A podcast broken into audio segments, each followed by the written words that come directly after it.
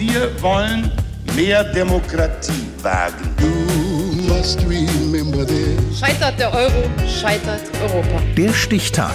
Die Chronik der ARD. 5. Juni 1947.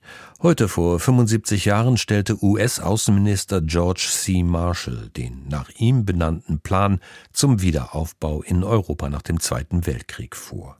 Jens Otto. Der Zweite Weltkrieg ist vorbei, aber Europa leidet weiter. 1946-47 geht der kälteste Winter des Jahrhunderts als Hungerwinter in die Geschichte ein.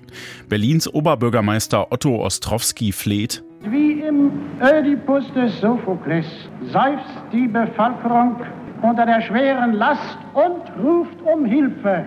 Wir können nicht mehr, helft uns, rettet uns. Den politisch Verantwortlichen in den USA wird klar, sie müssen etwas tun, um Europa wieder auf die Beine zu helfen.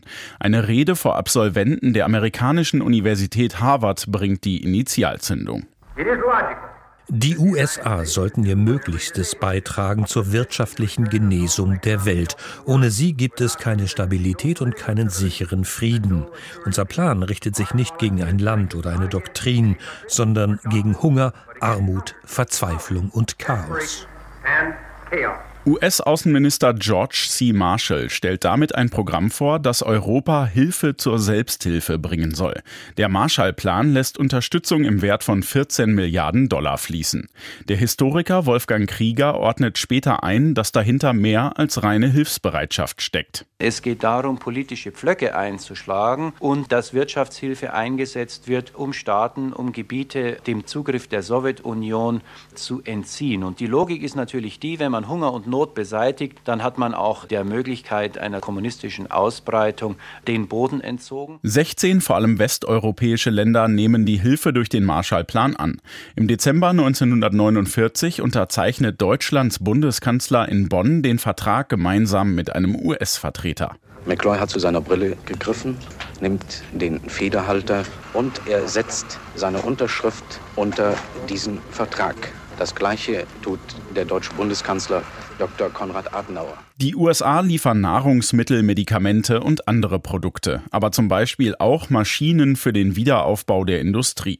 In den deutschen Kinos wirbt ein Film für den Plan. Erzähler, ein Grubenarbeiter aus dem Ruhrgebiet. Für mich bedeutet Amerikas Hilfe genug Stahl für die Friedensindustrie, genug Maschinen, um die Sachen herzustellen, die uns fehlen. Ja, und genug Brot und Butter und was wir sonst zum Leben brauchen. Der Marshallplan stellt das bis dahin weltweit größte Projekt wirtschaftlicher Hilfe dar. 1952 läuft die Unterstützung aus und Franz Blücher, Bundesminister für den Marshallplan, zieht ein positives Fazit. Die Besserung der Versorgung einer fast verhungerten Bevölkerung wäre seinerzeit nicht ohne den Rückhalt der amerikanischen Hilfe möglich gewesen. Auch Bundeskanzler Ludwig Erhard würdigt 1963 zum vierten Todestag von George C. Marshall dessen Plan. Die Hätten der Welt damit viel mehr gegeben als nur Dollars. Sie setzten dem verzagten Menschen eine Hoffnung. Sie ließen aufglänzen die Idee der Zusammenarbeit und gaben einen gewaltigen Impuls zur Versöhnung und des Fortschritts. Mit dem Marshallplan erreichten die Amerikaner gleich mehrere Ziele. Europa baute sich selbst wieder auf, Handelspartnerschaften wurden gestärkt und der Kommunismus eingedämmt. Das alles nahm seinen Lauf nach einer Rede des US-Außenministers Marshall, heute vor 75 Jahren. Der Stichtag.